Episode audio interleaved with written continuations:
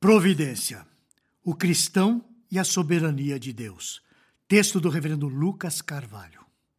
A começar pelo título, eu já quero limitar o assunto de hoje ao povo de Deus. Ou seja, estou informando de antemão que agora eu vou falar com os cristãos, ainda que a providência não se limite apenas ao povo do Senhor. Entretanto, há uma confusão na cristandade quando nós tratamos desse assunto. O primeiro pressuposto que eu vou colocar aqui é que não existe casualidade. Esse meu primeiro ponto parece óbvio, mas parece haver certo tipo de misticismo evangélico quando o assunto é o acaso. Ainda que a afirmação de que não existe casualidade seja uma afirmação inequívoca, há um abismo enorme entre o discurso teórico e a prática cristã. O que vemos é que se afirma a providência, mas a fé é depositada no acaso. Assim, eu acho necessário firmar esse primeiro pressuposto. Veja bem, não há qualquer evidência bíblica no tocante ao acaso. O que vemos em profusão é a mão do Santo Deus triuno, regendo o mundo criado por ele. Assim, passemos para o segundo pressuposto. Nesse, vamos ter que gastar um pouquinho mais de energia. Conforme eu coloquei há pouco, o cristianismo pressupõe a ideia de que todo o governo da história, passada, presente e futura, estava, está e estará sob o governo soberano do Senhor. Portanto, a doutrina da previdência é parte do entendimento da soberania de Deus, dos decretos soberanos do Senhor e do seu caráter santo. Dadas essas explicações iniciais, quero tratar do assunto da providência segundo a Confissão de Fé de Westminster. Vamos enfatizar e explicar alguns pontos.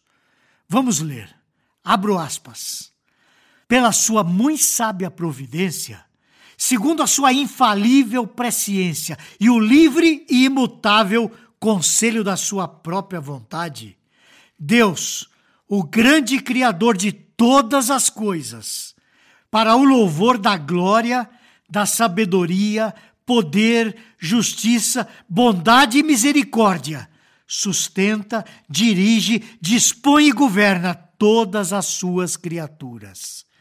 Todas as ações e todas as coisas, desde a maior até a menor. Nesse primeiro ponto, a confissão é bem clara ao enaltecer o Senhor, que tem vontade livre. Faz tudo de acordo com seu eterno propósito e sua sabedoria inescrutável e governa toda a criação. Ou seja, como disse o teólogo Abraham Kuyper, abre aspas, não há um único centímetro quadrado em todos os domínios de nossa existência sobre os quais Cristo, que é soberano sobre tudo, não clame: é meu. Fecha aspas. Assim, o Santo Deus Triuno age eternamente por meio da sua providência no mundo que a ele pertence. Corroborando a ideia acima, Ronald Henko explica isso da seguinte forma: Abre aspas. Providência significa que nada acontece por acontecer. Não existe tal coisa como acaso ou sorte. Digo isso baseado em Mateus, capítulo 10, versículo 29. Todas as coisas são obra de Deus. Mesmo os atos pecaminosos dos ímpios e a atividade do diabo estão completamente sob o controle de Deus. Fecha aspas. Pois é, a doutrina da providência, por mais óbvia que pareça, leva a implicações profundas. Por exemplo, quando a Confissão de Westminster assevera que a providência agiu desde a queda até os pecados atuais. Tudo isso é controlado, governado, refreado e sustentado pelo Senhor. Contudo, vou fazer aqui uma advertência.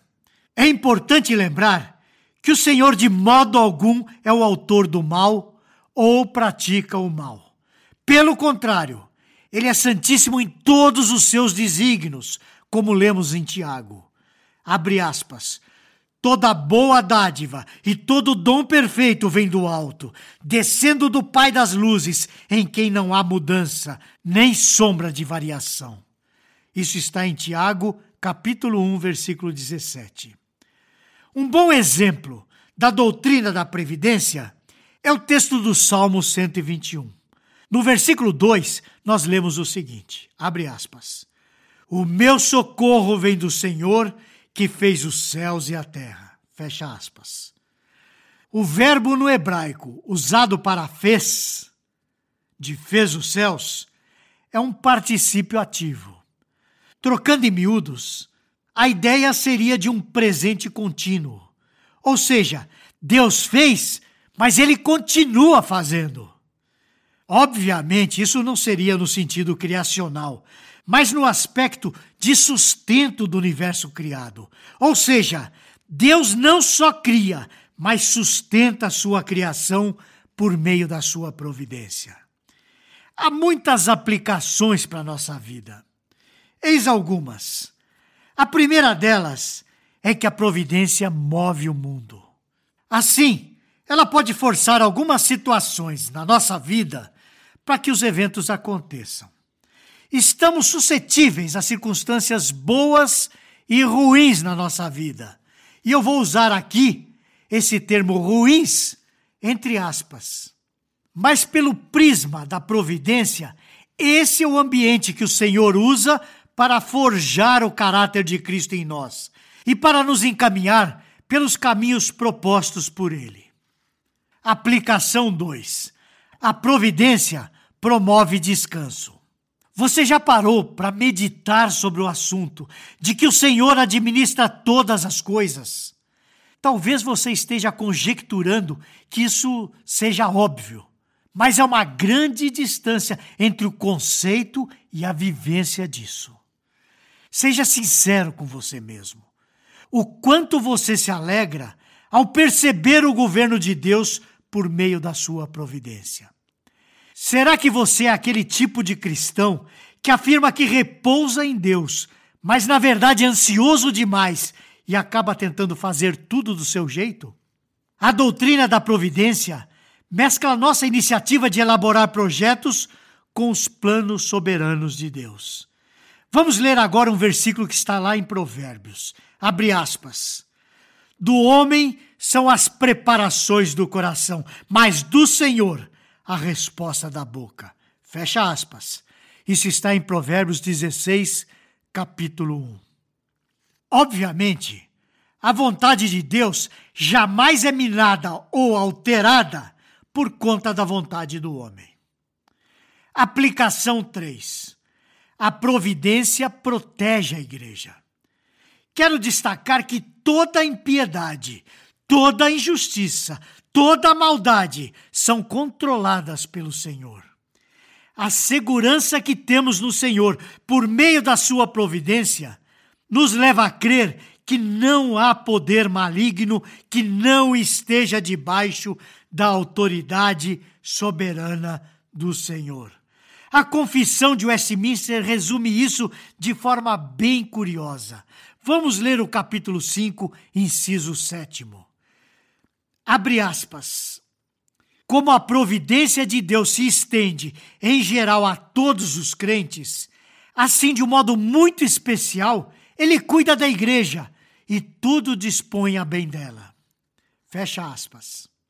Resumindo, somos preservados e protegidos por meio da providência.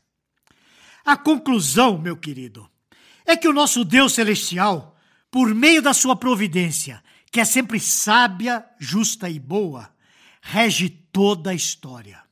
Não há nada que apanhe o nosso Senhor de surpresa. Não há situação, boa ou ruim, que faça o nosso Pai se assustar.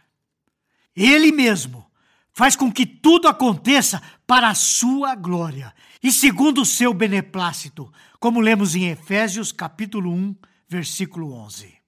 Abre aspas. Ele faz todas as coisas segundo o conselho da sua vontade. Fecha aspas.